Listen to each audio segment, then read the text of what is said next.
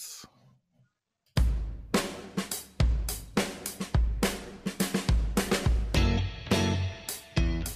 Herzlich willkommen zum Gadgetfunk, ein Gemeinschaftsprojekt von Bernd Jäger und Carsten Kunert.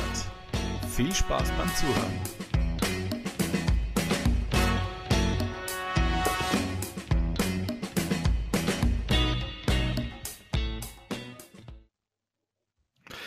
Ja, da sind wir wieder. Ich hätte fast eine längere Pause eingelegt, weil wir eine Pause eingelegt haben. Aber der Carsten und ich sind wieder am Start. Hallo zusammen. Hallo auch von mir. So, äh, ja, ist einige Zeit vergangen, aber ab und zu passiert sowas. Mein Gott, äh, jetzt sind wir auf alle Fälle wieder da. Aber ich wollte mal fragen, hört uns eigentlich jemand da draußen? Weil wir hatten ja einen Aufruf gestartet, dass wir für bestimmte Keywords, die wir nicht sagen wollen, Namen suchen. Und ja, also Carsten, hast du eine Mail bekommen? Ich habe keine Mail bekommen. Ich auch nicht. Deswegen wollte ich einfach mal fragen, hört uns überhaupt jemand? Könnt ihr gerne auf gadgetfunk.de als Kommentar hinterlassen zu dieser Episode, die natürlich vor der Deadline des, ähm, ja, des neuen Datenschutzgrundverordnungsgesetzes ja äh, an den Start geht. Das heißt, ihr könnt wahrscheinlich noch ohne eine Checkbox bei gadgetfunk.de kommentieren, nach dem 25. wird auch beim gadgetfunk.de dann das Ganze umgesetzt. Carsten, du bist ja auch geschäftlich im Internet unterwegs. Ja. Äh, das Thema Datenschutzgrundverordnung. Am Anfang dachte ich, als, als wir mal uns unterhalten hatten privat, wollen wir das überhaupt in den Gadgetfunk nehmen? Es ist, es berührt es unsere Zuhörer überhaupt? Also ich meine, weil nicht jeder hat ein Geschäft oder sonstiges. Aber es hat sich ja jetzt irgendwie herausgestellt, dass es doch mehr betrifft als nur Unternehmen. Ja, ich habe auch den Eindruck, es betrifft eigentlich fast, fast jeden. Ich kann es auch langsam nicht mehr hören. Wo immer du schaust, die, ganze, die ganzen Feeds sind voll mit Datenschutzgrundverordnungsthemen und Fragen und jeder hat andere Fragen. Niemand fühlt sich gut beraten. Ähm, keiner weiß am Ende vom Tag, was genau rauskommt. Die Aussagen, die man dann kriegt, kann man sich schön lesen. Ja, je nachdem, was man gerne hören wird, hören will, wird man auch das Richtig. entsprechende Statement finden, das einen beruhigt oder in Aufregung versetzt. Es ist ein, es ist ein absolutes Chaos. Ja, definitiv. Und, und ich habe vorhin was bei, bei Twitter gelesen.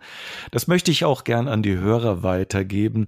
Das summiert das Ganze in einen kleinen Witz. Kennen Sie einen guten DSGVO-Berater? Antwort ja. Frage, können Sie mir seine E-Mail-Adresse geben? Antwort nein.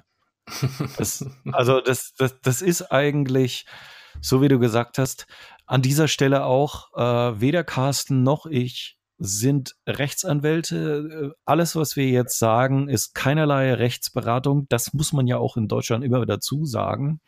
Wir wissen auch nur das, was man lesen kann und nachlesen kann. Und wir werden euch in die Shownotes auch ein paar Links reinpacken zu dem Thema.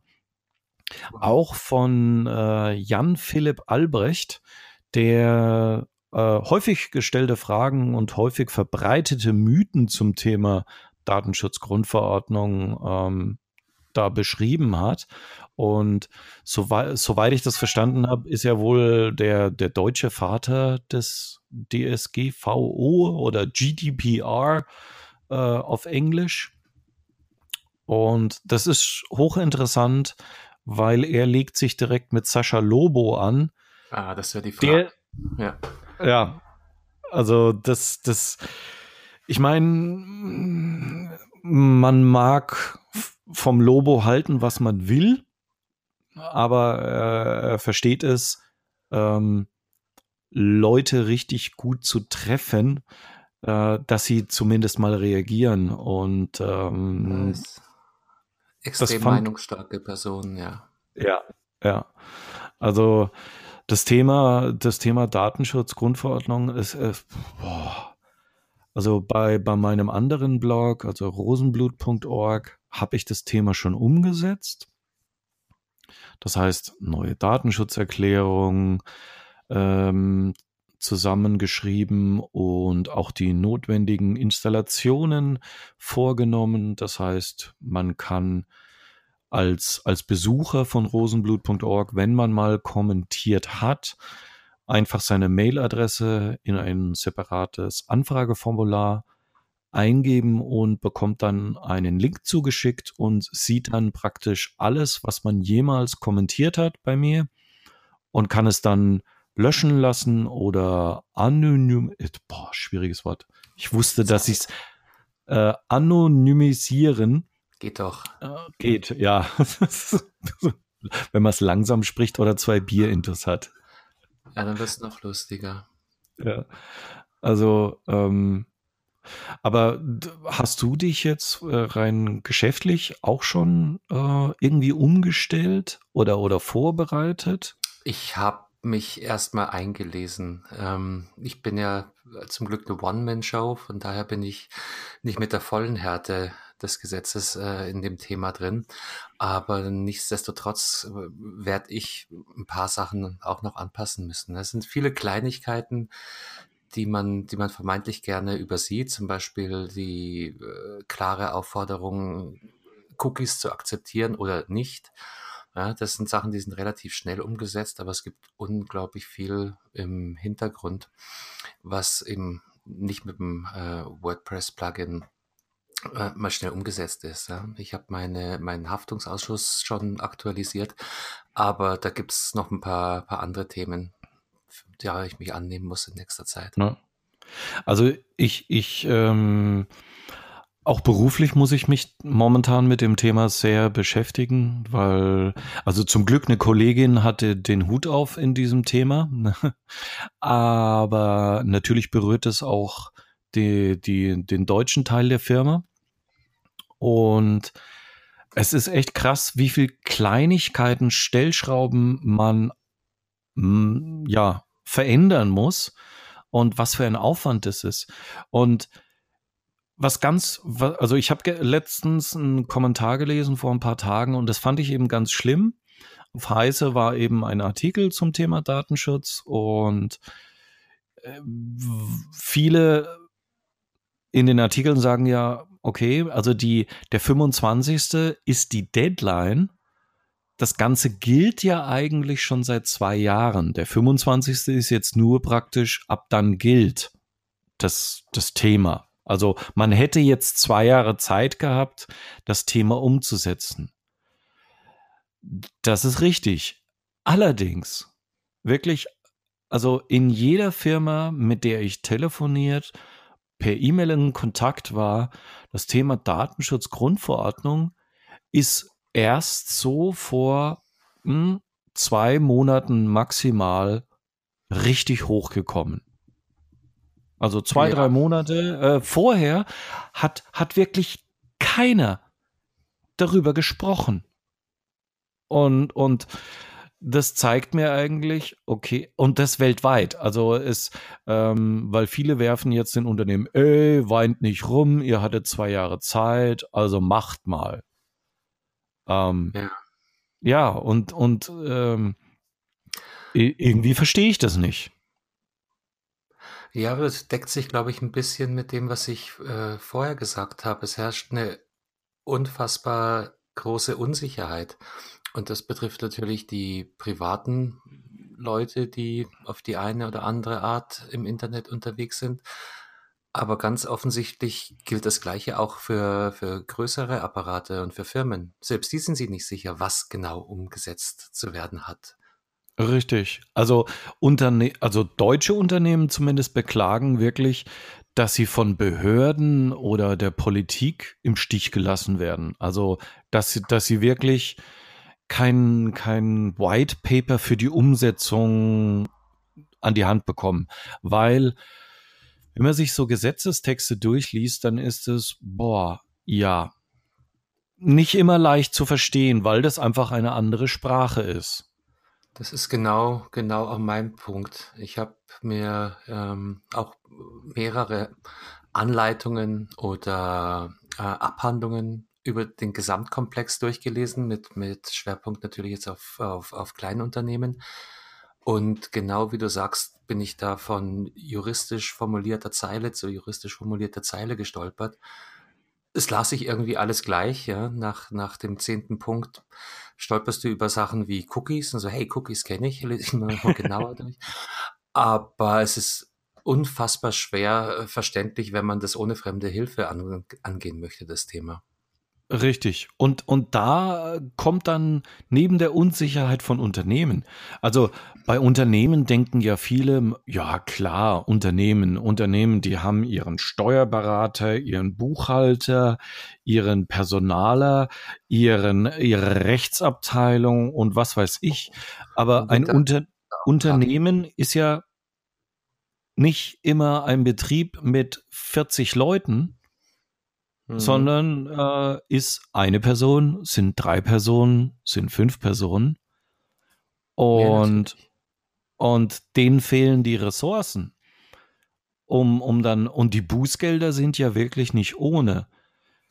Jetzt, jetzt beruhigt die Politik aber, ja, das ist ein Ermessensspielraum und es kommt darauf an, äh, was für ein Vergehen es ist und wie und was. Aber wenn du Pech hast, ja, kannst die Hütte dicht machen oder vielleicht auch nicht. Weiß man nicht. Weil eben nicht klar definiert ist, wenn du, keine Ahnung, eine Liste mit Kundendaten äh, per Mail verschickst, dann äh, an eine dritte Partei und die Leute wissen nichts davon, dann kostet das so und so viel. Also so eine Art Bußgeldkatalog für Datenschutz oder, ne? Nein. Ähm, das Einzige, von dem ich weiß, ist die Maximalstrafe. Die richtig. beläuft sich auf äh, 20 Millionen Dollar. Genau. Oder was war die Alternative? 4% äh, des Jahreseinkommens. Vier, genau, 4 Prozent. Jo, und, und irgendwo dazwischen, ne? Wobei die 3,50 Euro können sie von mir aus haben von mir, dann muss ich mir hier keine Mühe machen. Das ist vielleicht ja, oder, eine ganz oder, clevere Idee. Oder du kriegst 1000 Euro überwiesen. In dein Gesch Nein, Quatsch. ähm, Also äh, deswegen das, das Thema Datenschutz, hoi, hoi, hoi. Also ich, ich, ich, ich höre es jeden Tag, ich lese es jeden Tag, geschäftlich wie privat.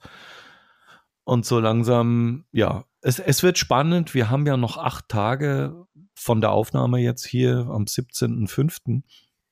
Ähm, und dann werden wir sehen, was, was explodiert oder nicht. Ab kommendem Samstag, ja. Ja. Naja, auf jeden Fall. Was, was ich, also es scheint zwei große Profiteure zu geben. Die einen wahrscheinlich erst ab dem 26. Das sind dann die berühmten Abmahnanwälte. Und wer jetzt relativ gut im Saft hocken dürfte, sind Webprogrammierer. Das habe ich schon von so vielen Freunden und Kollegen gehört, dass die von, von diversen Webagenturen von Angeboten überhäuft werden. Ja, oh, ja, wir haben ja, eine Seite hab... gefunden. Gucken Sie mal hier und wir bieten Ihnen an für einen lächerlichen Obolus. Machen wir Ihre Seite ähm, äh, äh sicher. Und ähm, genau, bloß 1500 Euro und Sie können uns vertrauen. Äh, ja, ja, und viele werden wahrscheinlich darauf eingehen, weil sie sagen, ich habe keine Ahnung, ich habe keine Möglichkeit, einen Datenschutzbeauftragten für mein Unternehmen ins Boot zu holen. Also lasse ich die Profis aus der, aus der Webprogrammierschule daran. Ja, ich hatte, ich hatte auch schon Facebook, weil ich ja so viel im Browser mache und Facebook weiß ja alles, wie wir wissen. Und es wird sich auch nach dem 25. nicht ändern. Äh, Angebot für einen Datenschutz-Grundverordnungs siebenteiligen Videokurs für, ich glaube, 499 Euro. Dann gab es noch einen kostenlosen siebenteiligen Kurs. Und ähm, ja, also. Ja. Äh, und wenn man jetzt mal sieht, wir haben jetzt 17.05., ja, und der wirklich einer der größten kostenlosen Softwareanbieter für Content-Management-Systeme WordPress hat noch nicht das Update herausgebracht, das sie mhm. jetzt gerade pushen. Das ist die Version 4.9.6. Die beinhaltet jetzt erst diese Datenschutzgrundverordnungs äh, Optionen, also mit Privacy und Checkboxen und was weiß ich. Also sprich, dass man kein extra Plugin benötigt. Ich, mhm. Idiot, habe natürlich Geld für das Plugin schon ausgegeben, weil ich gedacht habe, okay, WordPress, ähm, ja, da, wenn, wenn die jetzt noch nichts haben, und das war vor boah, drei Wochen oder so, drei, vier Wochen, mhm. habe ich das angefangen. Und ja, das, da sind wir wieder bei dem Thema, ähm, wie uninformiert oder wie, wie kurz vor knapp alle gerade agieren. Ja, aber da wird WordPress auch dazugehören. Ich meine, du darfst auch nicht vergessen, äh, es gibt zwar europäische Richtlinien, aber es gibt auch die Möglichkeit für einzelne Regierungen Anpassungen dran vorzunehmen. Also wird natürlich auch ein WordPress warten bis zum Schluss, um möglichst viele dieser unterschiedlichen Optionen in der finalen Version verarbeitet oder zumindest angearbeitet zu haben. Ja. Okay. Jetzt mal, dann würde ich sagen, reicht's für, für Datenschutz, oder? Oder hast du noch einen Punkt? Nein, Bernd, ich kann es doch eh schon nicht mehr hören. Gut. Ihr Lass könnt ganz schnell hier weggehen. Ja, also wenn, wenn ihr noch nachlesen wollt, einfach auf gadgetfunk.de in den Show Notes haben wir euch die Links zusammengefasst. Komm, ja. Kommen wir zu was Technischem. Ähm, ich war im Urlaub. Ich habe davon gehört. Ja, ich war. Ja, es war, es war super schön. Es war, war in Holland am Meer in einem Ferienhaus, das wir gemietet hatten. Und wir hatten eigentlich mit schlecht Wetter gerechnet, aber wir hatten mehr Glück als Verstand. Also am, am vorletzten Tag hatten wir dann 28 Grad und äh, also es war, Wetter war bombastisch, war einfach perfekt. Aber ich will ja nicht über das Wetter reden, weil äh, jetzt geht's um Technik, beziehungsweise diese Woche in Holland hat mir einfach mal wieder gezeigt, wie hinten dran Deutschland ist. Also Deutschland ist für mich nach wie vor ein digitales Wasteland. Vor allem nichts Neues eigentlich. Ja, ja aber es, es, es ist halt, wenn, wenn so ein naher Nachbar wie, wie Holland es, es die einfach nochmal richtig dick unter die Nase reibt. Also äh, Beispiel EC-Karte. Hat, würde ich behaupten, jeder erwachsene Deutsche hat eine EC-Karte. Oder, oder äh, heißt ja nicht mehr EC-Karte, der, der heißt Maestro. ja ja genau. Also sprich, äh, von, von jeder Bank hat jeder eine. Und mhm. in Deutschland fühlst du dich ja wirklich schuldig, wenn du ne, für 9,94 Euro irgendwo was an der Kasse bezahlen willst und dann, dann haben sie immer diese ganzen Warnschilder. Ne? Wir nehmen keine 100-Euro-Scheine und äh, ähm, EC-Kartenbezahlung ähm, erst ab äh, 10 Euro oder so. Zähneknirschend nehmen sie es meistens trotzdem an, weil sonst würde ich den Mist stehen lassen. Aber das ist in Holland ganz anders. Erstens, es gibt diese Schilder nicht. Und du kannst wirklich an überall, überall kannst du damit bezahlen. An jedem kleinen Kaffeechen, wenn du einen Lolly kaufst, ähm, wenn du deine Parkgebühren bezahlst, äh, also nicht nur im Parkhaus, sondern auch an Parkuhren. Du kannst einfach überall mit deiner Karte bezahlen. Und da reden wir von Centbeträgen. Und da, richtig. Also, und, und ja, da schaut dich wirklich auch keiner blöd an. Es ist witzig, wie du das jetzt erzählst, weil ich, ich finde mich selber gerade total wieder in der Erzählung. Es ist, äh, ich weiß nicht, woher das kommt. Aber selbst im Supermarkt, wo ja bekanntlicherweise keine, keine äh, ab 10 Euro EC-Kartenzahlungsschilder stehen, se selbst da habe ich Skrupel, einstellige Beträge mit, mit Karte zu zahlen. Aber ich weiß nicht, woher es kommt. Das ist Du bist, du bist erzogen worden. Ja, du bist, bist so erzogen worden hier in Deutschland, dass das äh, Cash für, für unter 10 Euro ist, ist akzeptabel. Aber, äh, oder, oder EC-Zahlungen über 10 Euro sind mhm. akzeptabel. Alles, was da drunter ist, das, ja, da ja. musst du schämen dafür. Ist, ist genauso, aber ich könnte dir nicht sagen, woher das kommt, weil ich nämlich ziemlich sicher bin, dass niemals jemand zu mir gesagt hat, du darfst erst ab. Und trotzdem ist es ganz offensichtlich in mir drin. Ja, und, und das ist, ähm, und das ist nur eine Sache. Also äh, klar, äh, mittlerweile bieten auch manche Terminals in Deutschland das kontaktlose Zahlen an, aber eben nur mit bestimmten Geldkarten, äh, mit verschiedenen, ne? Ja, diverse äh, Institute und du brauchst genau. die neueren, äh, die neueren Karten mit dem, ähm, mit dem Funksymbol drauf. Richtig, so. Und wir haben echt immer noch kein Apple Pay, immer noch kein Android Pay und ich denke, es wird auch noch eine sehr, sehr, sehr, sehr lange Zeit dauern, bis wir eins von den beiden bekommen, weil in Deutschland einfach die Banken die wollen alle ihr eigenes Ding drehen. So nicht nach dem Motto, ey, da gibt es einen Standard von Apple und von Android oder von Google und den könnten wir sofort integrieren und schwupps hätten unsere Kunden eine weitere Möglichkeit.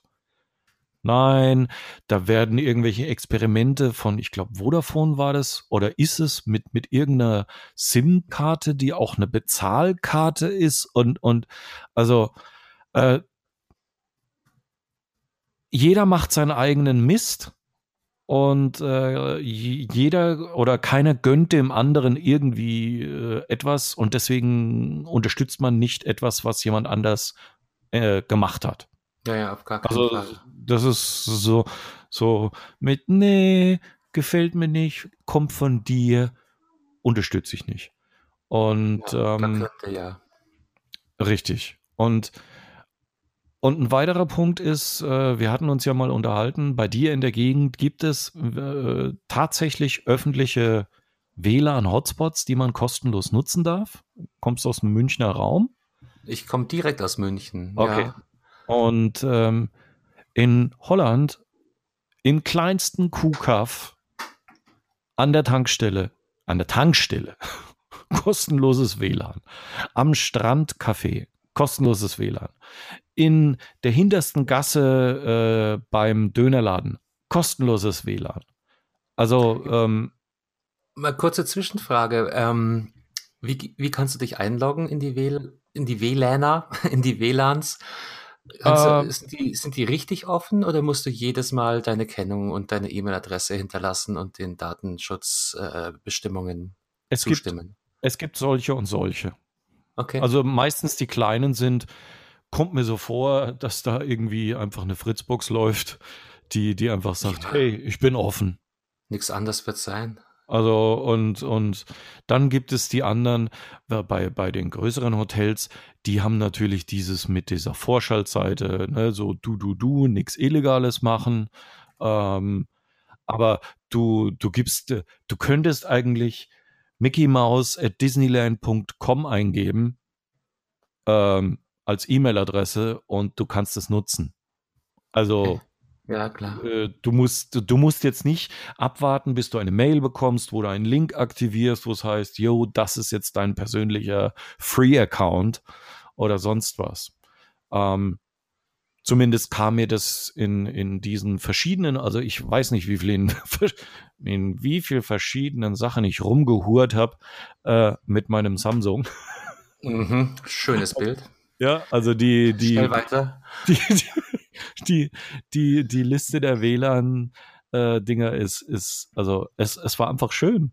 Ähm, wenn du dann mit deinem Käffchen am Käsemarkt hockst in Alkmaar, äh, die Sonne brätselt dir auf die Stirn und du tust die Fotos und Videos, die du gerade ge gemacht hast von diesem Touri-Zentrum und so weiter, einfach mal schön im WLAN hochladen. Okay. Ja, also Spaß Datenvolumen. Richtig. Und, und äh, ja, das, das also war so. Ich, ich greife hier gern nochmal den, den Faden von dir, den du eben ausgeworfen hast, auf. Ähm, nochmal, ich komme aus, aus, der, aus der Weltstadt München und bin auch gerade auf deren Seite, habe mich wieder ein bisschen quer äh, rückversichert. Also die Stadt München preist sich selbst auf münchen.de mit der Tatsache, dass die Landeshauptstadt mittlerweile öffentliche äh, M-WLAN-Hotspots anbietet. Und zwar, jetzt halte ich fest, in der ganzen Stadt an 25 Orten. Wow. Das ist das, das von der Stadt angebotene. Mir ist jetzt nicht bekannt, dass da private Anbieter, es, es gab ja immer Bestrebungen, nicht da so ein, so ein, ach Gott, wie hieß dieser Router seinerzeit? Ja, ja, der, ich weiß, ich hatte mir auch eingestellt. Äh, ja, ja. Äh, Freifunk, nee, nicht Freifunk. Na. Irgend, ja, ich weiß, das waren so, so weiß-orangene kleine Router, ja. die du, die du äh, kostenlos bekommen hast, wenn du äh, die du dann, ja, genau, kostenlos bekommen hast und dann hattest Dafür du ein privates Netz und genau. Und dann war ja das Thema Störerhaftung wieder so ein, ja. so ein Thema, ne? Alles, alles, was irgendwie komfortabel, fortschrittlich sein könnte.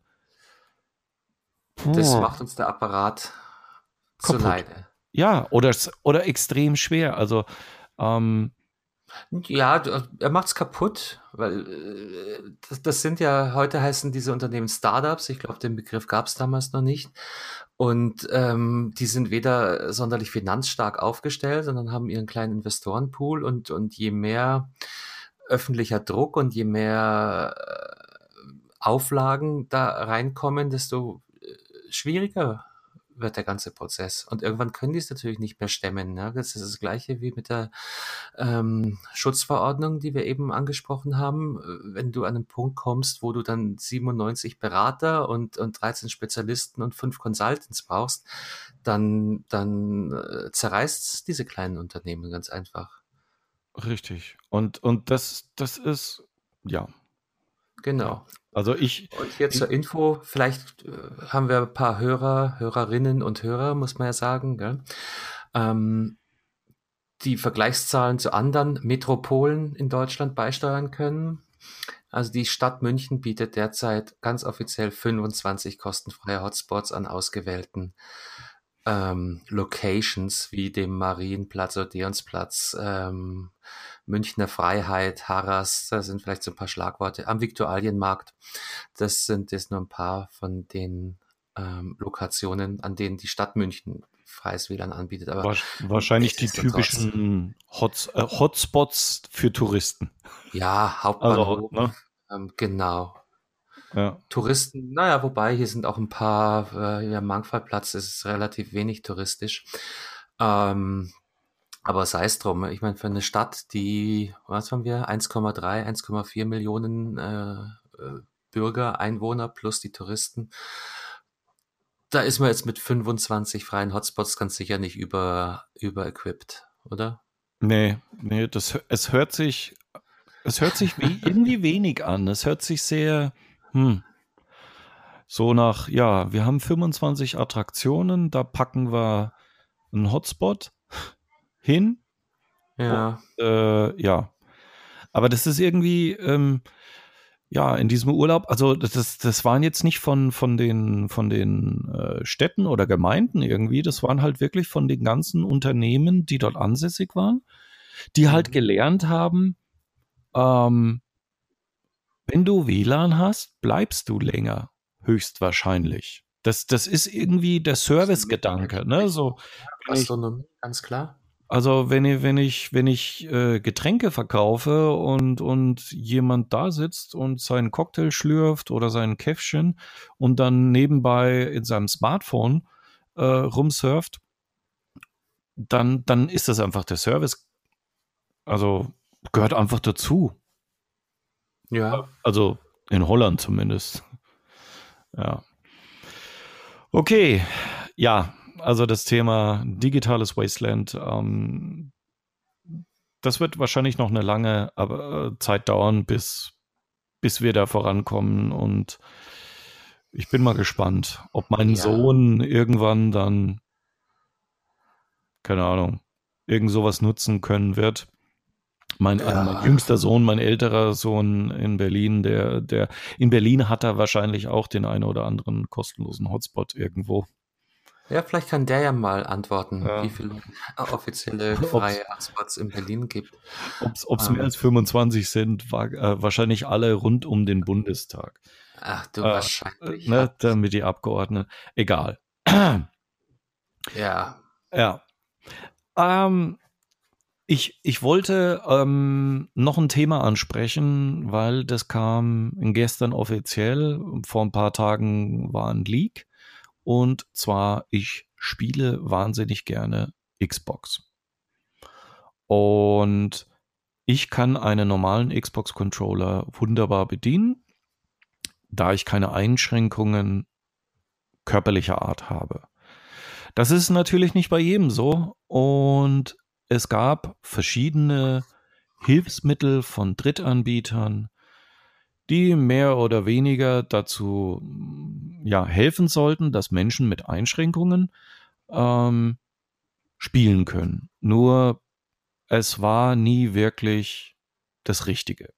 Und jetzt hat Microsoft und dazu werden sie von der gesamten Gaming-Community wirklich gelobt und meines, meiner Meinung nach wirklich zu Recht.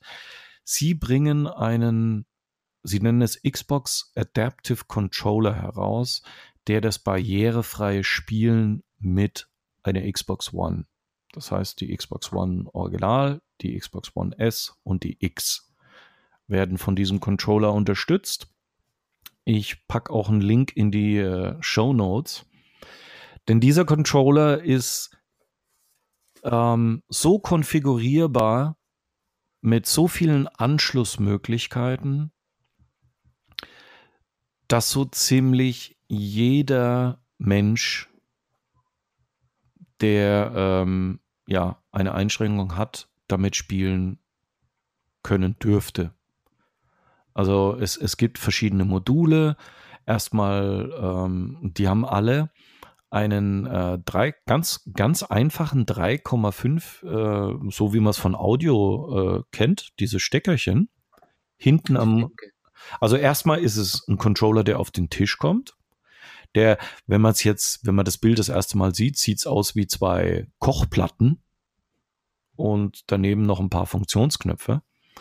Und hinten dran ist eine, eine ganze Leiste, wirklich für jeden Button ein Steckplatz. So muss man sich das vorstellen. Und Okay. wenn du jetzt zum Beispiel, also mh, es gibt ja diese WIP-Schalter, zum Beispiel zum Gas geben. So, wenn du die jetzt mit den Fingern nicht bedienen kannst, weil du, äh, ja, vielleicht hast du gar keine Finger, ähm, aber du könntest mit den Füßen das Ganze auslösen oder mit dem Ellbogen oder ähm, mit dem Mund, je nachdem, was für eine Einschränkung du eben hast, kannst du verschiedene Module anstecken an diesen Controller. Und dadurch lässt sich dann jedes Spiel damit spielen. Und das finde ich einfach gigantisch. Also ähm, das, das war so ein bisschen, äh, auf Twitter hat es jemand äh, ziemlich cool gesagt. Der hat so gesagt, Sony hat ja seinen Spruch so, this is for the players. Und hat es erweitert für Microsoft sagt jetzt, äh, this is for all the players. Sprich, jeder, der Okay. spielen möchte, kann dann spielen. Ähm, und ich bin mal gespannt auf die Preise, äh, was der Basiscontroller, was die Erweiterungen dafür kosten und so weiter. Aber ich finde es schon mal grundsätzlich gut, dass ein Hersteller einer Konsole sowas von Haus aus anbietet. Also das nicht der einer Third Party überlässt, sondern wirklich sagt, nein, das Thema ist uns so wichtig und wir wollen es gescheit umgesetzt haben und mit sehr flexibel. Und das ist eben das. Du, du kaufst da nicht einen Controller, der dann für, ich sag mal, äh, vergebt mir, wenn das vielleicht jetzt politisch nicht ganz korrekt ist, der nur einen linken Arm hat und dann du verkaufst du einen Controller für Leute, die äh, nur einen rechten Arm haben oder keine Finger oder ähm, ne? Ja. Also, sondern es ist ein Controller, der adaptiv ist für unterschiedlichste Einschränkungen und entsprechend angepasst werden kann. Und ähm, ja, also. Gibt es dann da auch eine, eine, Vielzahl von unterschiedlichen Adaptern? Oder wie darf ich mir das vorstellen? Je ja. nach, ähm, nach ja, du vermeidest das Wort, aber es geht ja eigentlich um das Thema Behinderung. Ne? Ich glaube, das Richtig. Ich finde, ich finde das Wort. Inkorrekt. Ja, nein, es ist nicht inkorrekt. Äh, inkorrekt. Ähm, ich, ich, ähm, also es, ja, es gibt verschiedene Module. Also es gibt so zum Beispiel Einhand-Joysticks. Ähm, es, es gibt äh, Quad-Sticks. Es gibt verschiedene, also äh, der Xbox-Controller, ich weiß nicht, ob du schon mal einen gesehen hast, aber grundsätzlich hat ja jeder diese, egal ob PlayStation oder so, hat ja diese A, B, XY, also so, so, ne, Feuerball ja. und so weiter. Und diese kannst du einzeln an Kabeln ähm, raus, ich sag mal, anstöpseln.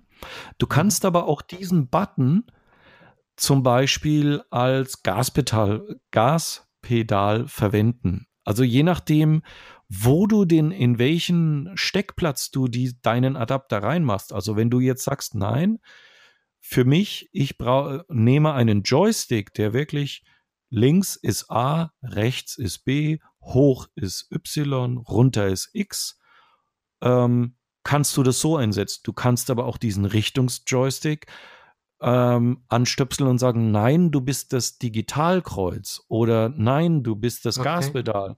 Also ähm, du kannst jedes Controller-Teil an jeden Anschluss anstöpseln.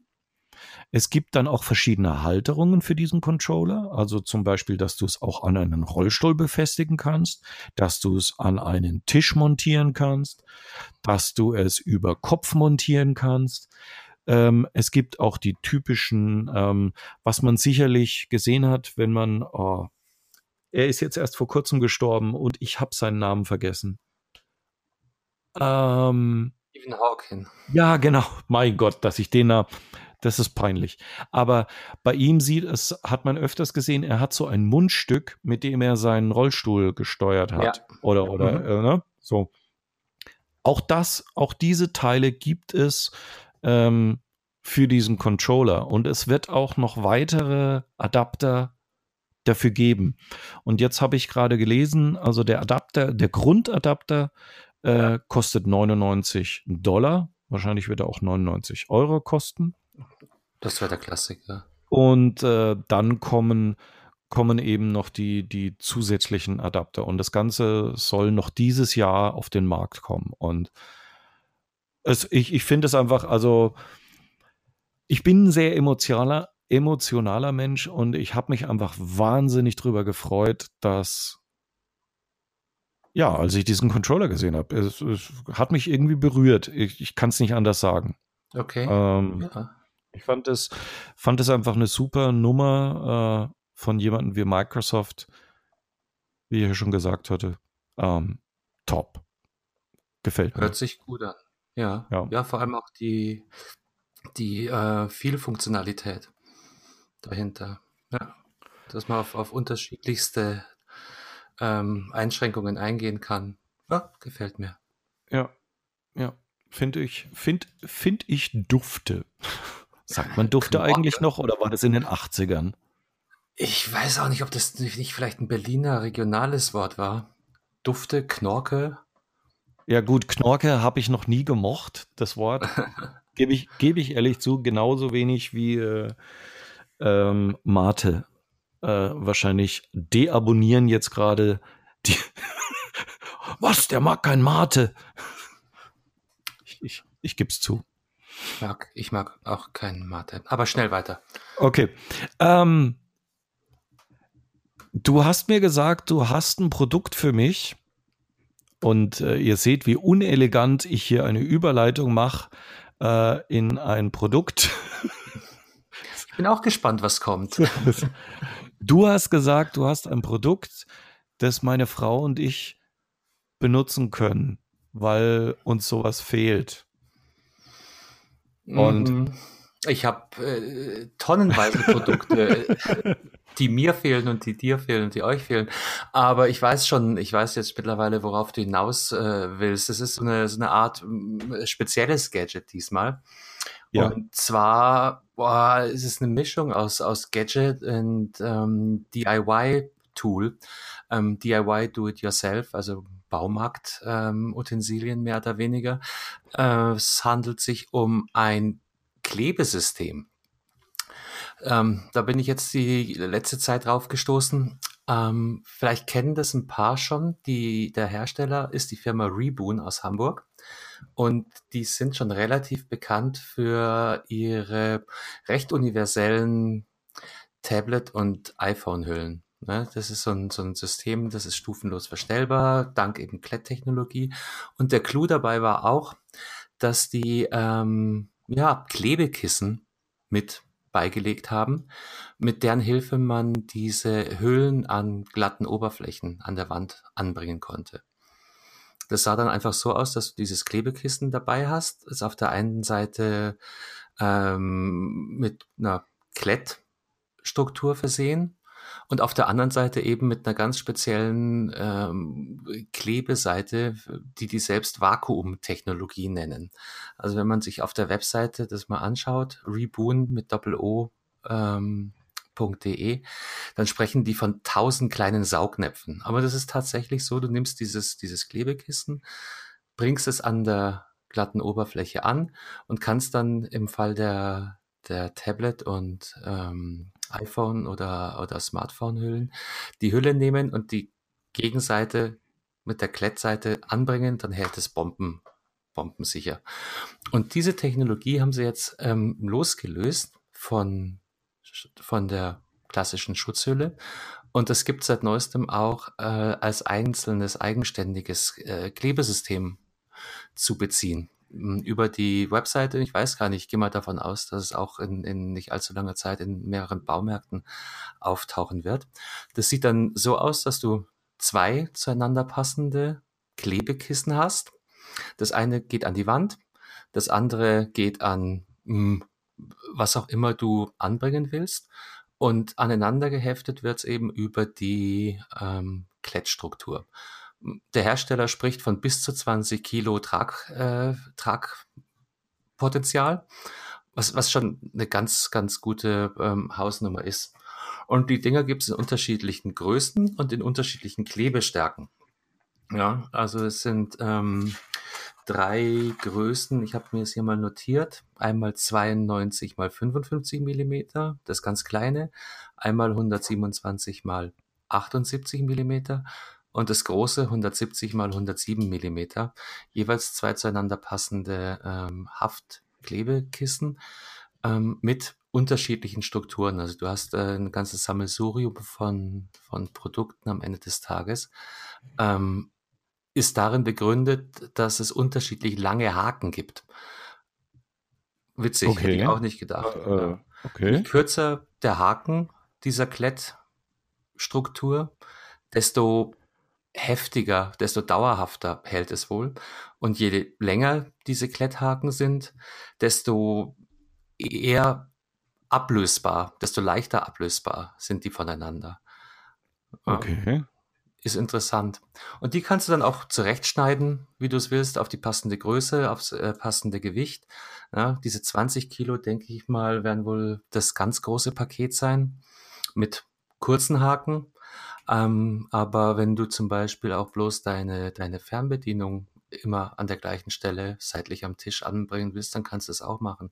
Ja, dann schneidest du einfach zwei von diesen Kisten zurecht und peppst es jeden, jeden Tag, jeden Abend an die gleiche Stelle am, ähm, ja, weiß ich nicht, am Sideboard, am äh, Computer. Ja, ja. Also ähm, ich, ich habe jetzt mal nebenbei die, die Webseite aufgerufen und da, da ähm, zeigen die ja auch so Großaufnahmen von dem Velour und von diesen Saugnäpfen und so weiter. Richtig.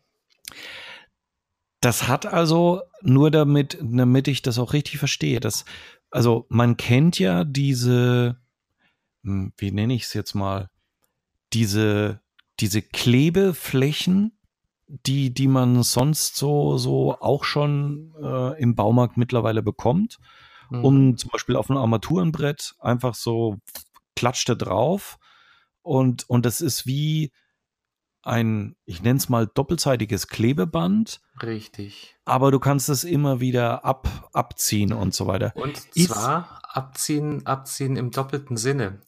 Du kannst, ähm, ja, sagen wir einfach mal, du hast ein, hm, was war dein Beispiel eben? Irgendwas im Auto, ja, äh, mhm. du willst dein Tablet oh. im Auto an die, ähm, äh, an die Armatur kleben. Dann hast du da zweimal diese Kissen. Ein Kissen klebst du auf die Armatur, eins aufs Tablet und dann kannst du die über diesen Klettverschluss aneinander peppen. So, wenn wir jetzt von Abziehen reden, dann kannst du auf der einen Seite das Tablet von dem unteren Kissen trennen. Dann hast du aber das Klebekissen noch auf beiden Seiten. Was auch möglich ist, ist, äh, wenn du sagst, mir gefällt die Installation nicht mehr, dann kannst du dieses Klebekissen, dieses Vakuum-Saugnapf-Klebeseite äh, komplett rückstandlos wieder abziehen von der glatten Fläche und an anderer Stelle wieder anbringen. Das ist also nicht so wie bei, bei vielen anderen Lösungen, dass du immer noch äh, Kleister an der Wand hast oder an der Armatur, die du dann mit, mit Aceton oder weiß der Henker was nachbearbeiten willst, sondern es geht komplett rückstandlos runter. Nein, was, was, was ich eigentlich sagen wollte, ist, ist diese Technik, also die, ich nenne es jetzt mal die Saugnapftechnik, mhm. weil, weil die nennen es ja selber so.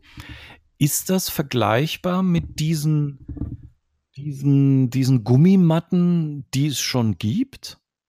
Also zumindest der Teil, ist, ist es vergleichbar oder ist es eine, weil in de, dieser Großaufnahme ähm, von diesem Ding, ich weiß nicht, ob das nur eine Illustration ist, da, da schaut es ja wirklich aus, dass da lauter kleine Saugnäpfchen äh, ja. dran wären, diese Poren. Um, oder ist es eins von diesen? Na, ich würde schon, ich würde da schon einen Unterschied machen, weil diese, okay. diese äh, Haltematten, von denen du sprichst, die sind mhm. tatsächlich eigentlich nur dafür da, dass das Handy nicht verrutscht. Ja, sagen wir mal das Handy. Du legst es drauf, aber da gibt's ja keinerlei Klebe- oder Haltehintergrund, sondern das ist lediglich dafür, dass es an einer Position liegen bleibt und nicht nach links oder rechts rutscht. Die Dinger, von denen ich rede, sind, sind ein wirkliches Klebesystem. Ja, ein wirkliches okay. System und das hält äh, Bomben, bombensicher, sagt man so schön, gell? Ja. Und du musst okay. Lösen auch wirklich händisch wieder abziehen. Ja, da ist manchmal sogar ein bisschen, bisschen Kraft oder Winkelaufwand notwendig, um das, um das ähm, gelöst zu bekommen. Aber das ist ja auch gerade ähm, der, der Sinn und Zweck der ganzen Geschichte. Du wirst ja, also den Einsatzbereich sehe ich zumindest in, in Installationen, die zumindest eine gewisse Dauer haben sollen. Und dann eben mit dem, mit dem schönen Nebeneffekt, dass du es äh, rückstandlos wieder von der Tür, von der Kachel, ähm, von was auch immer du, wo auch immer du was angebracht hast, ähm, ablösen kannst. Ja.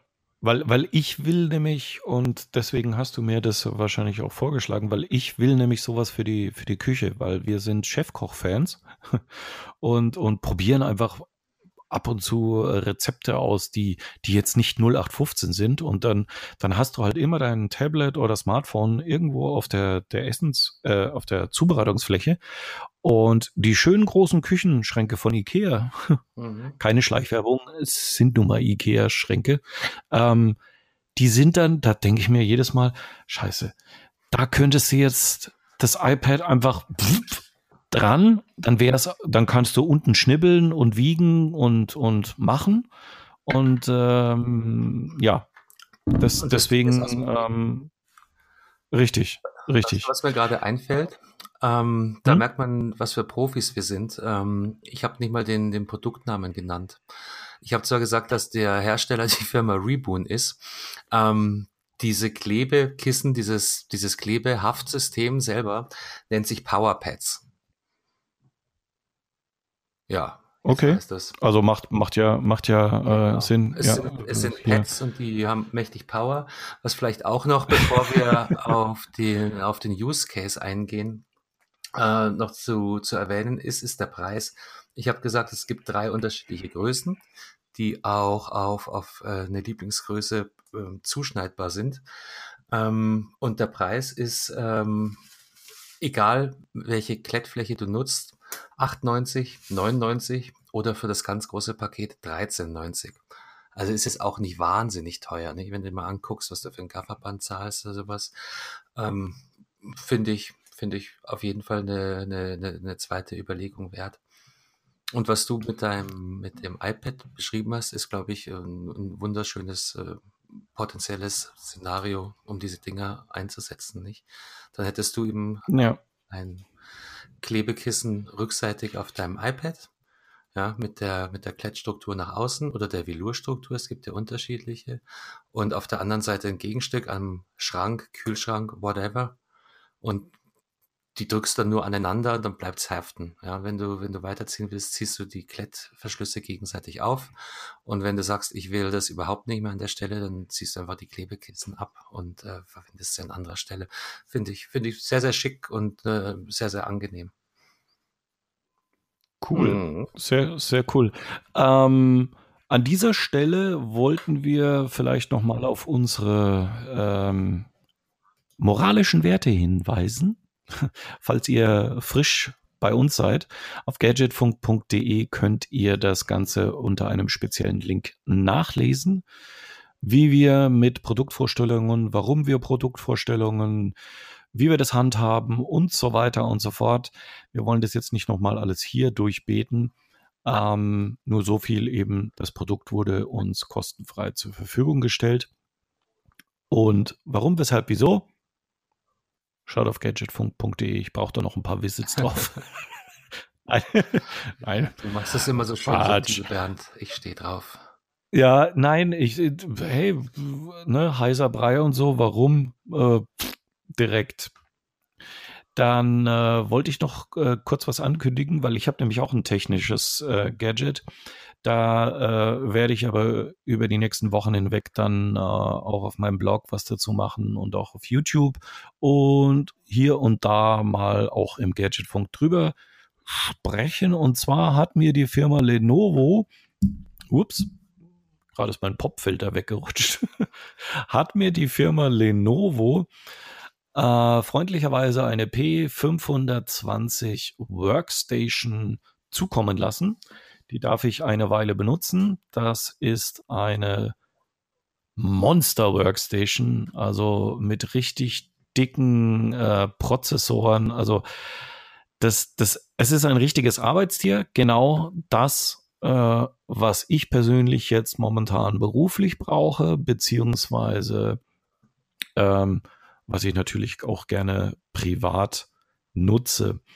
Und das richtig coole an dieser Workstation ist, wie ähm, konfigurierbar sie ist. Also bei, bei ähm, meinen Macs habe ich ja immer das Problem, kann ich da überhaupt noch das RAM tauschen? Ja, nicht, ne? Äh, ne, ne, also, ähm, also, wenn ich jetzt meinen Mac Mini anschaue, ne, also zum, also bei meinem kann ich es noch. Aber ich glaube, bei den ganz, ganz neuen musst du dich von Haus aus schon entscheiden. Aber Mac Mini ist jetzt ja auch keine Workstation. Ähm, ähm, aber dieses Modulsystem mit den ThinkStations, was, was Lenovo hat, die haben ja wirklich ganz kleine Workstations. Das sind die Tiny. Die sind nicht größer als ein Mac Mini.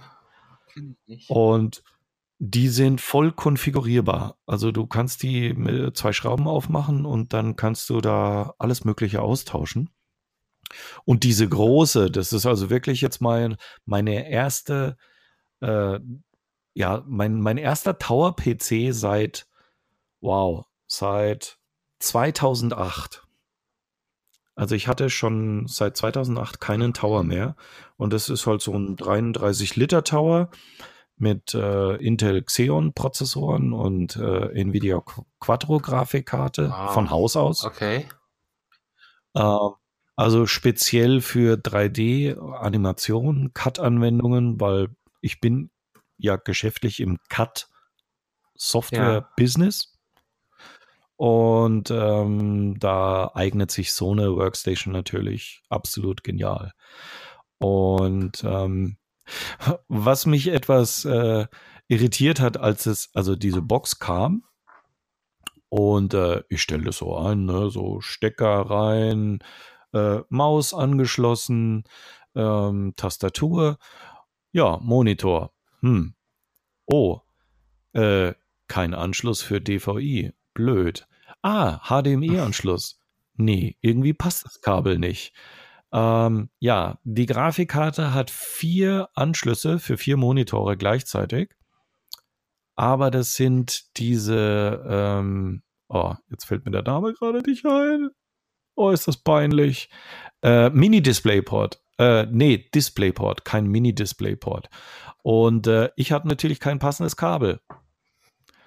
Also musste ich mir erst bei Amazon schnell, schnell noch ein Kabel für den, weil mein Monitor hat entweder HDMI oder DVI oder sogar noch VGA.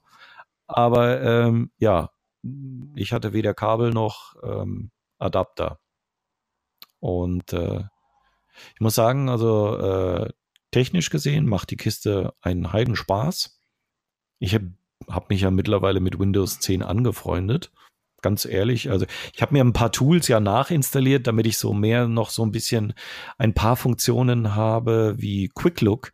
Das, das habe ich ja bei macOS, nutze ich das ja ständig. Und das hat Windows von Haus aus nicht, aber da gibt es eine kostenlose Mini-Anwendung und schon hat man Quick Look auch auf einem Windows-Rechner. Vielleicht erklärst du nochmal Quick Look, weil also ich gucke es auch gerade. Quick Look, Quick Look ist, ist ja dieses, äh, wenn, wenn, egal welches Dokument, wenn du die Leertaste drückst bei macOS, kommt ja so eine Art Schnellansicht hoch. Okay. Also du musst einfach die Leertaste drücken und dann kommt, ähm, wenn du ein PDF hast, kannst du ein PDF, ohne dass jetzt die auf Mac installierte Vorschau-Anwendung geöffnet wird, sondern du kannst einfach mal schnell reingucken. Und du kannst auch scrollen im PDF oder eine Excel oder ein oh, Word-Dokument. Ein Glück, ähm, dass ich die Frage. Sag mir jetzt ja, nicht, du hast genau es noch das. nie benutzt. Ich höre zum ersten Mal davon. Verrückt. Funktioniert. Echt jetzt? Also, Quick Look heißt es. Sehr lässig. Ja. Das war mit. Du verarschst. Würde ich nie tun. Außerdem würde ich das Gleiche ja mit unseren Hörern und Hörerinnen tun und das würde ich mir ja nie anmaßen. Nein, es ist tatsächlich, ich habe ja ähm, mir den ähm, Pathfinder ähm, äh, gekauft für, für, für meine Mac-Umgebungen, weil das nämlich unter anderem ein Feature ist, was mir beim Finder immer gefehlt hat, die Bildvorschau. Okay.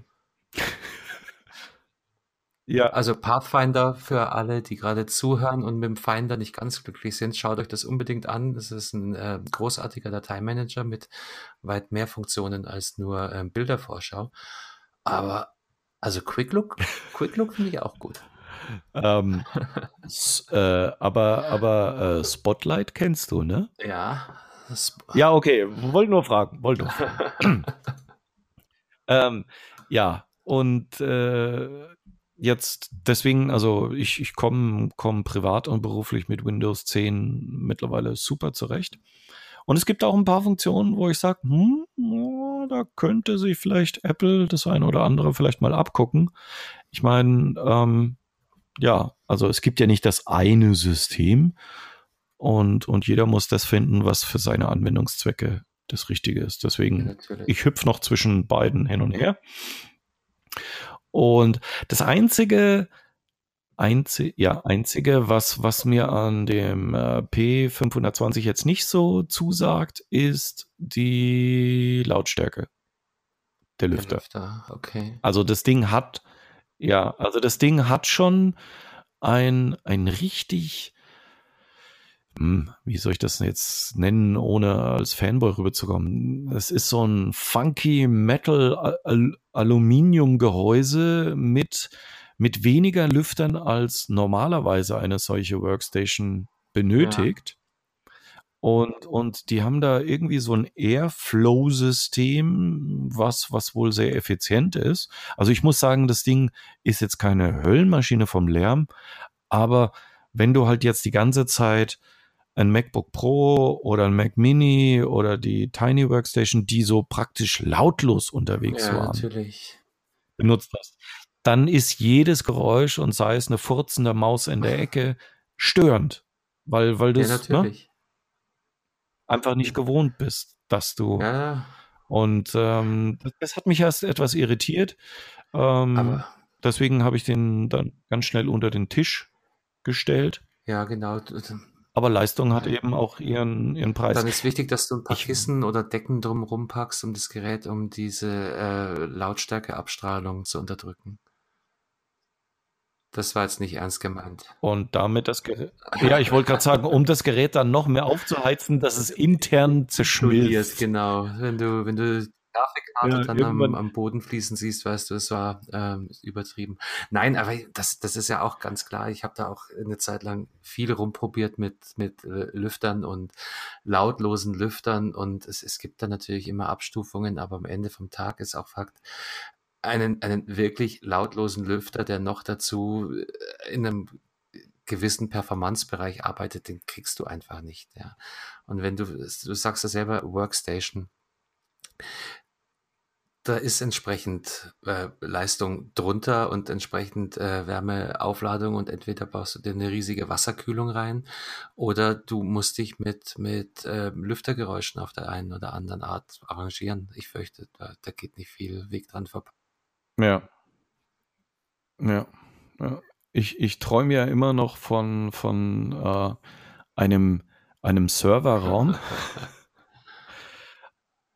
äh, wo, wo meine ganzen, also wo dann sowas drinstehen würde und nur ein Kabel vom Monitor geht praktisch in den Nebenraum und der Nebenraum ist schalldicht. Okay. Also und, und also das, das war früher immer so mein Traum, so eine, so eine extra Wand in einem Raum zu haben, wo du alle deinen ganzen lauten Mist dahinter packst und nur noch die Kabel, die praktisch den Output liefern, kommen mhm. raus. Und alle externen Festplatten und so weiter schmeißt du in diesen Raum und da können sie grölen und nölen, wie sie wollen. Und, äh, Work and Power Station. Ja. ja, genau. Richtig. Wahrscheinlich ist da eine Hitze wie in einer Sauna dann. Ja, oder du hast halt entsprechend wieder Kühlaggregate, ja. aber mm, ja, ähm, kommen wir wieder auf ein anderes. Ja.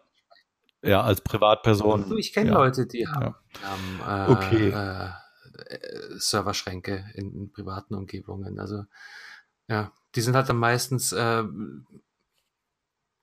ja, im Keller. Also in der, in der ne? Wohnung ne? kannst du sowas knicken. Aber ja. äh, Leute mit Haus, da kenne ich durchaus welche, die die sich da die kleinen Serverschränke hingestellt haben. Und da ist dann natürlich schon, da ist dann natürlich schon okay. viel machbar. Okay. Ähm, wir sind jetzt schon eine Stunde am Quatschen. Wahnsinn, oder so so unterhalten. Ja, ja. Ich würde aber gerne, be bevor wir aufhören, noch ein absurdes Thema ansprechen wollen. Ich glaube, ich weiß, worauf du hinaus willst. Wir haben, wir haben im Vorgespräch kurz, kurz angeschnitten. Mach es. Ich glaube, die, die zehn Minuten haben unsere ja. Hörer auf jeden Fall. Noch. Ja, also das Thema Dashcams. also ich, ich hatte früher mal eine, bis ich wusste, dass es illegal ist, in Deutschland eine dauerhafte Aufnahme während äh, dem Autofahren zu machen. Genau, genau aber das, das vielleicht nochmal ähm, vielleicht nochmal kurz zur Erklärung. Ich glaube nicht, dass jeder mit dem Wort Dashcam äh, das, spontan Das überlasse ich kann. dir, lieber Carsten. Was ist, was ist eine Dashcam? Was zum in drei Teufels und überhaupt eine, ähm, ähm, eine Dashcam ist letztlich ähm, eine Kamera, die ich hm, ja im Normalfall äh, in meinem Auto einbauen kann. Ähm, Strom normalerweise über einen Zigarettenanzünder oder über Batterie und zusätzlich eine Speicherkarte. Und wie der Name schon sagt, Cam ist eine Kamera, die aufnimmt und zwar nach vorne in Fahrtrichtung. Also wir haben, wir sprechen äh, von, von einem kleinen Kamerasystem, was alles, was im Blickfeld des Fahrers ist, was alles, was, was äh, vor dem Fahrer passiert, aufzeichnet und auf einen kleinen ähm, Speicherchip schreibt, der dann im Nachhinein ausgelesen werden kann. Und weil es sowas gibt und was, äh, ich weiß gar nicht, ist es eine russische Erfindung? Keine Ahnung, da werden wir gleich drauf, drauf zu sprechen kommen. Aber ähm, Tipp äh, an alle, die ein bisschen Zeit haben, äh, googelt mal Dashcam Russia. Da findet ihr die unglaublichsten äh, witzigen äh, Szenen, angefangen mit Meteoriten, die runterfallen, über Panzer, die auf einmal aus der Pampas kommen und und und äh, die Vorfahrt nehmen. Das ist wirklich, es ist nur noch grotesk. Ja, ja. Also in, in Russland ohne Dashcam ist, das sollte illegal sein. also, ja, wahrscheinlich. Ja, weil, weil äh, da sind Leute, die springen dir aufs Auto, knallen ihren Kopf gegen die Windschutzscheibe, weil sie praktisch Versicherungsbetrug, so nach dem Motto, ich verklag dich jetzt, weil du mich angefahren hast. Und dann, äh, das habe ich auch bei YouTube gesehen, und dann zeigt die Person eben auf die Dashcam und schwupps ist diese Person von der Motorhaube runter und rennt weg, weil sie weiß, äh, oh, alles auf Video aufgenommen. Ja, und mhm. Ja, in Deutschland ist das eben illegal. Das hat jetzt nichts mit dem neuen Datenschutz zu tun, sondern das war schon praktisch immer so, dass man äh, den öffentlichen Verkehr nicht einfach so filmen darf und schon gar nicht jetzt bei YouTube reinstellen oder so. Es, es ist aber auch illegal, es einfach aufzunehmen, selbst wenn man es nicht auf YouTube packt. Also ist einfach, ist in Deutschland so. Mhm. So. Und jetzt äh, haben, hat jemand, der eine Dashcam hatte und in einen Unfall verwickelt war, ähm, gesagt, ich habe aber einen Beweis, dass ich nicht schuld bin an der Sache. So. Und beim ersten Gericht ist er abgeblitzt und dann hat er es zum nächsten und was auf alle Fälle äh, ging es höher und höher und jetzt zum BGH und der hat jetzt entschieden, äh, dass es als Beweismittel zulässig ist, obwohl eine Dashcam immer noch illegal bleibt. Das ist wieder mal also, so Katze, Schwanz, äh, ich drehe mich im Kreis, gell? Richtig. Also der, der BGH sagt, ähm, ja, du darfst es als Beweis nutzen, aber die Beschaffung des Beweismittels war äh, nicht ganz legal. Mhm. Wo, ich, wo ich eigentlich aus jeder Law and Order Sendung aus dem Fernsehen weiß, wenn ein Beweismittel illegal beschafft wurde, ist der ganze Fall am Popo. Ja, das. Aber in Deutschland hast du trotzdem eine Möglichkeit. Ist das, ist das vergleichbar mit Marihuana? Du darfst es nicht kaufen, aber ja, ich glaube schon. Also wir reden jetzt mal. Ja, ja, genau. Lassen mal die Ausnahmen, die es aus medizinischen Gründen konsumieren dürfen sollen müssen, außen vor. Aber das ist doch genau das Gleiche, ja. ja. Richtig. Und der BGH hat aber eine Empfehlung abgegeben und hat gesagt, okay, äh, vielleicht sollte man mal über Dashcams nachdenken, dass sie legal eingesetzt werden könnten. Und dazu müssten sie zum Beispiel keine dauerhafte Aufnahme machen, sondern im Falle eines Unfalles, sprich ausgelöst durch einen Sensor, starke Bremsung, äh, Auslösen vom Airbag, was auch immer, dass dann die letzten fünf Minuten gespeichert werden und die könnte man dann auch komplett legal, also die Aufnahme. Und also jetzt, jetzt mal, Moment. Ähm, Entschuldige, ich, ich, ich äh, habe mich nicht ganz so reingelesen wie du. Das Szenario, was du gerade beschreibst, habe ich das richtig verstanden? Es wird dauerhaft aufgenommen, aber nur auf eine äh, ganz spezielle Aktivierung hin auch aufgezeichnet. Äh, weil in dem Moment, wo der Airbag angeht, ist der Unfall ja schon verursacht worden. Das heißt, wenn ich ab da filme, bringt es hm. mir ja gar nichts, weil ich dann bloß den Airbag nein, nein. sehe, sondern ich brauche ja die. Das, also es soll, es soll praktisch so das Zeitlimit, sie hatten jetzt, die hatten jetzt fünf Minuten gesagt, dass praktisch die Dashcam immer wie, immer fünf Minuten aufnimmt, dann löscht und wieder fünf mhm. Minuten aufnimmt. Also so in Dauerschleife. Und das, okay. und wenn jetzt innerhalb okay. dieser fünf Minuten etwas passiert, also sprich, der Airbag geht jetzt auf, puff, dann sagt die Dashcam, holla, da ist ein Unfall passiert, ich speichere die letzten jetzt fünf Minuten. Ich nicht mehr. Ich, schmal, äh, okay. ich sehe das Ganze, wie soll ich sagen, einerseits finde ich, finde ich so eine, so eine Schleifenlösung nicht schlecht, damit Dashcams auch in Deutschland wirklich legal und dass du sagen kannst, jopp, ich hab was. Aber oftmals entwickelt sich ja ein Unfall? Oder was ist, wenn du eine Dashcam hast in deinem Auto, ich fahre auf der anderen Straßenseite und komme in einen Unfall? Du mhm. bremst ja jetzt nicht hier oder dein Airbag löst ja jetzt nicht aus, aber keiner von denen hatte jetzt hier. Aber du könntest als Zeuge mit einer russischen Dashcam, nenne ich sie jetzt mal, könntest sagen, hallo liebe Polizei, ich habe den ganzen Vorgang auf Video. Hier seht ihr, ja. wie der ausschert, der versucht auszuweichen, kann nicht mehr und bumm, ist es passiert. Ähm, ja. Das ist damit nicht möglich. Weil, weil du nicht verwickelt bist in den Unfall und nicht jetzt einfach sagen kannst, äh, ja, hier ist meine Aufnahme. Deswegen. Weil es die Aufnahme nicht gibt. Und ich sehe noch, noch eine andere Herausforderung bei, äh, bei dieser, nennen wir es mal, gerichtlichen ähm, Idee. Und das ist der Installationsaufwand.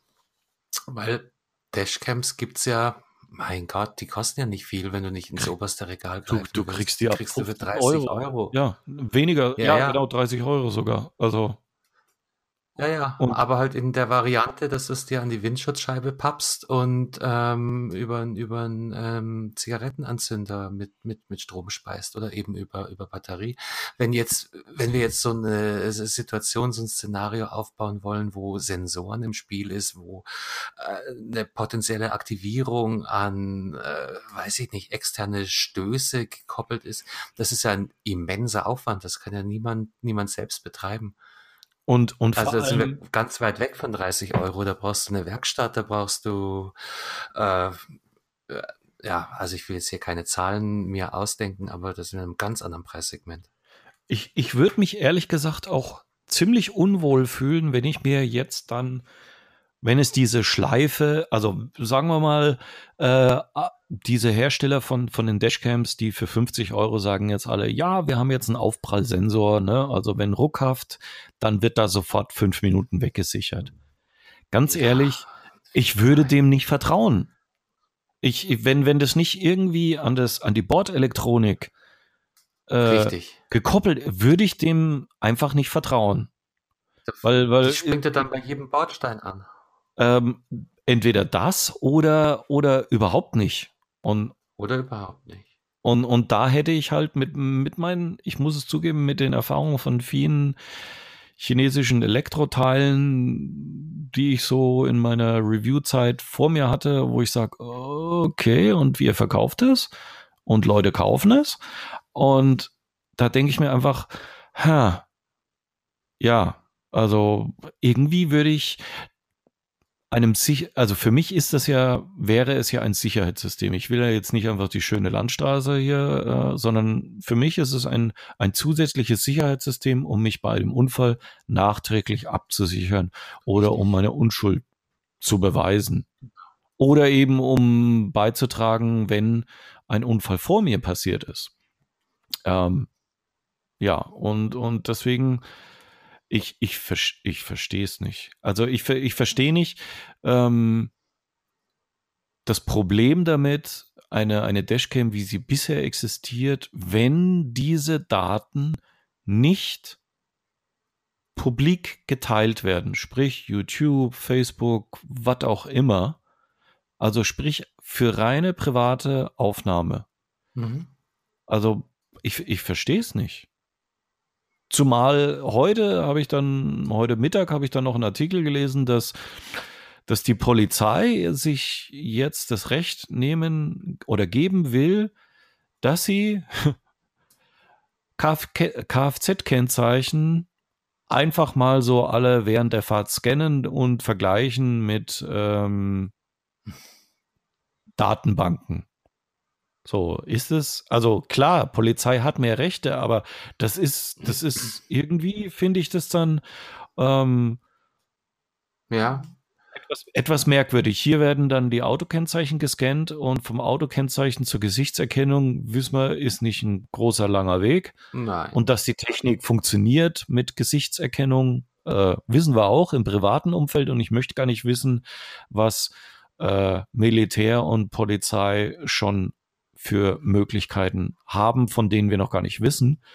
Deswegen, also. Ja, und du bewohnst dich mal in Bayern, ne?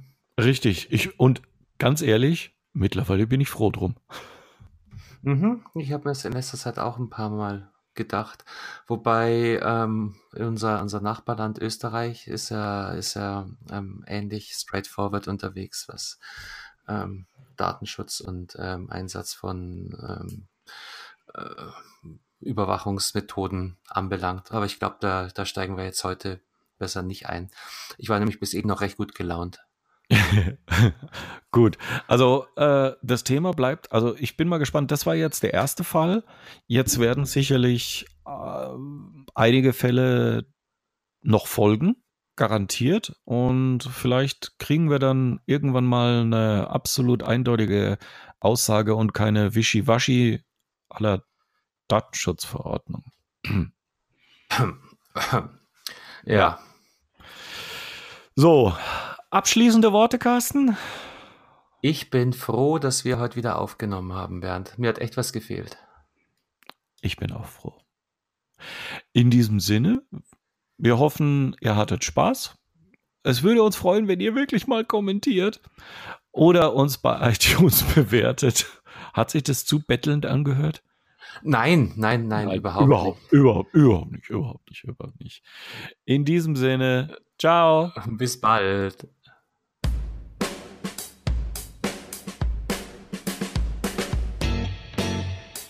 Das war der Gadgetfunk. Herzlichen Dank fürs Zuhören. Hoffe, es hat euch gefallen. Es würde uns natürlich freuen, wenn ihr eine Bewertung bei iTunes für unseren Podcast abgebt. Alle Links dazu und mehr findet ihr unter gadgetfunk.de. Wir bedanken uns außerdem bei fairhost24.de für das Hosting von unserem Podcast und der Webseite logischerweise. Ebenfalls danke an bensound.com für die Intro-Hintergrundmusik und die Outro-Hintergrundmusik. Bis demnächst. Ciao.